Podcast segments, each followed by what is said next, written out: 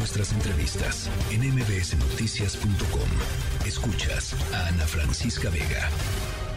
Desde hace varios años en que el Partido Verde Ecologista de México em, pues se participa en las elecciones, participa en los procesos electorales, em, ha sido aliado del PRI, ha sido aliado del PAN, ahora es aliado de Morena. El Partido Verde Ecologista de México, que no es ecologista, corrido por las asociaciones de partidos ecologistas del mundo que dijeron, no, guáchala, usted váyase para allá, eh, usted ecologista no tiene nada.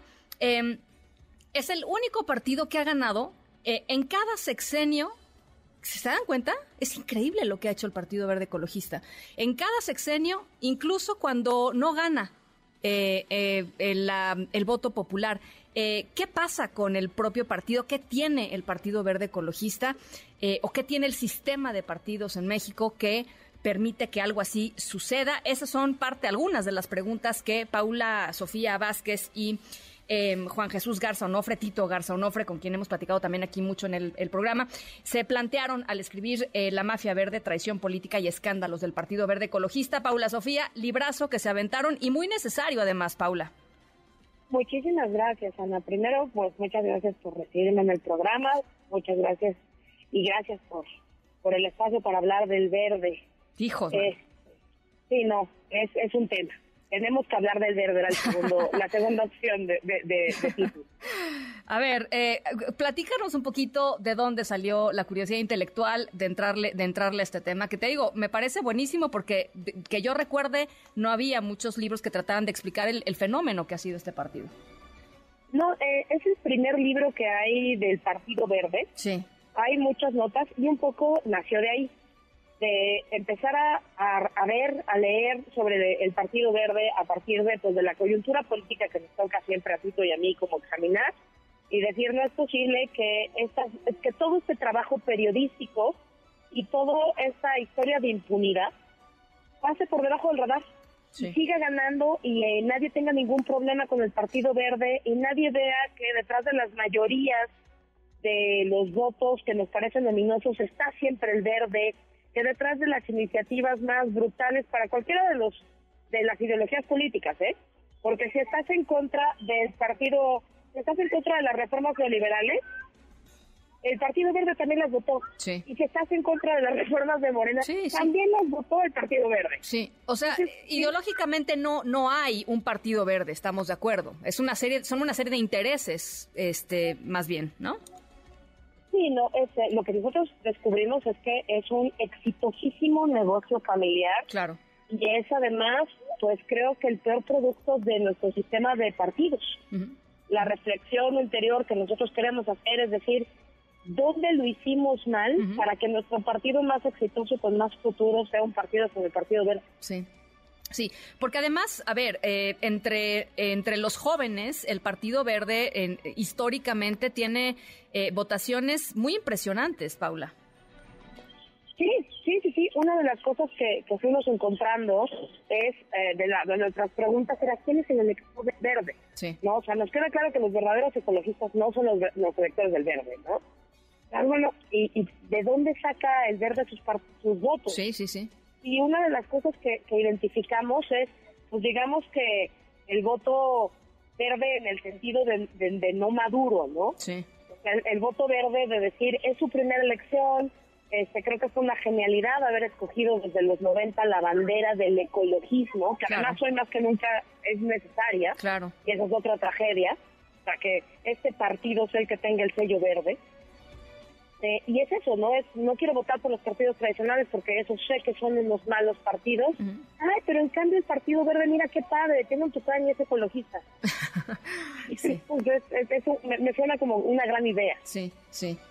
Em, a ver, eh, eh, pero hablando ya más en serio, eh, las sucesivas alianzas del Partido Verde con el PRI, después con el PAN, después ahora con Morena, lo que le ha, eh, lo que ha logrado hacer para ellos, además de un, muy buen negocio familiar, es asegurarles impunidad frente a una cantidad de escándalos y, de, y de, pues, incluso delitos, pues, que han, que han ido marcando la historia del propio Partido Verde.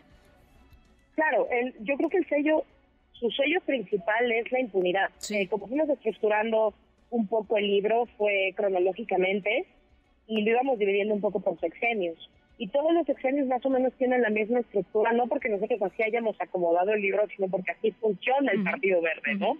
Tienen varios escándalos, de todo tipo, ¿eh? como tú dices, tienen desde los escándalos en que son los máximos violadores de la ley electoral y casi que son los probadores de la ley electoral porque donde hay una laguna, donde hay alguna posibilidad de doble interpretación, la van a encontrar y lo van a, y van a utilizarla para el mal. Bueno, los, los influencers, ¿te acuerdas, este, Paula? Claro, los influencers, los cineminutos, las tortillerías, las mochilas del Partido Verde. O sea, hemos ido encontrando y, y, al mismo tiempo están estos casos, pero también están los casos de este, supuestos vínculos con mafia, trata, supuestos vínculos en trata de blancas, supuestos vínculos con el narcotráfico, investigaciones por lavado de dinero, investigaciones por este, pertenecer a cárteles inmobiliarios. Y una chica que se te cae de un noveno piso en una fiesta en la que no estabas, pero sí estaba tu nombre al departamento, pero igual y no lo rentabas, pero... Y en todo este final lo que terminamos diciendo es, y aquí no pasó nada. Sí. ¿No? Y aquí siguen estos mismos personajes. Justo ahorita voy pasando por una cartelera que en la portada ahora de Líderes de México de este mes es Manuel Velasco diciendo México nos une.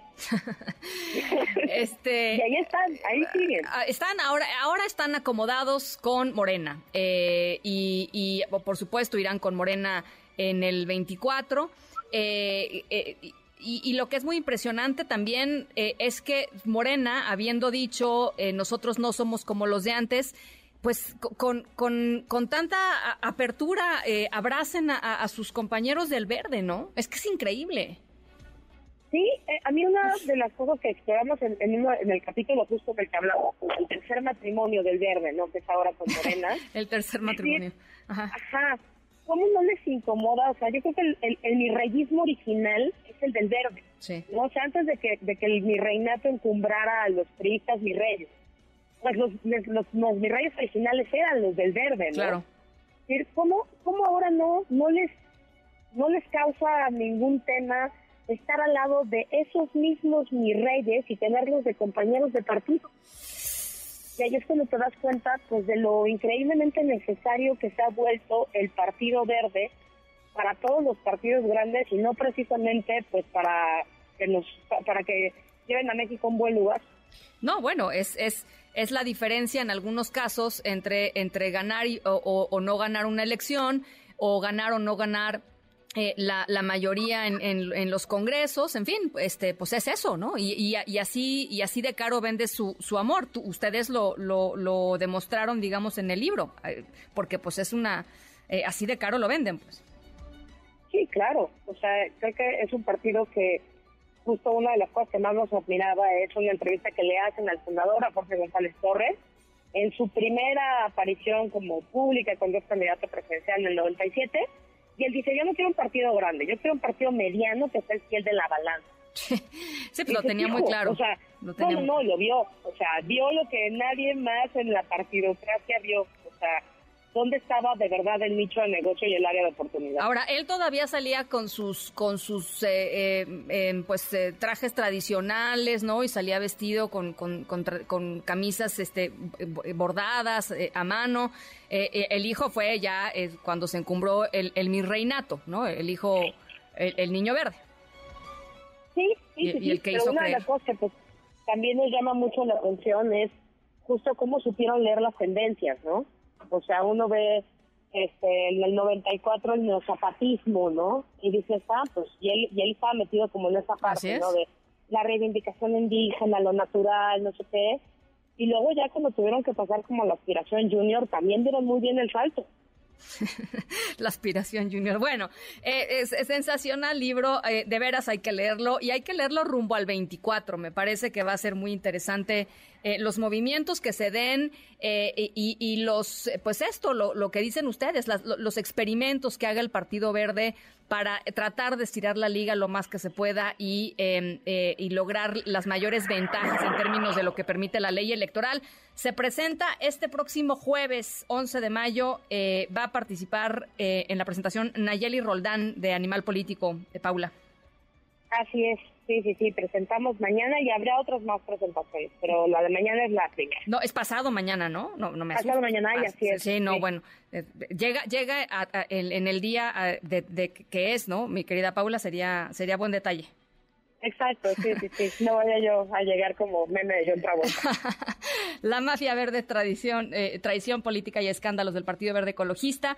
Editorial Ariel. Van a estar Paula Sofía Vázquez, los autores, por supuesto, y eh, Tito Garza Onofre con Nayeli Roldán, 11 de mayo en Casa Criatura. Te, te, te deseo pues mucho éxito, Paula. Sé que lo van a tener. Muchas gracias y pues espero si tienes chance verte por ahí. un abrazo. Muchas gracias. Un abrazo. Noticias.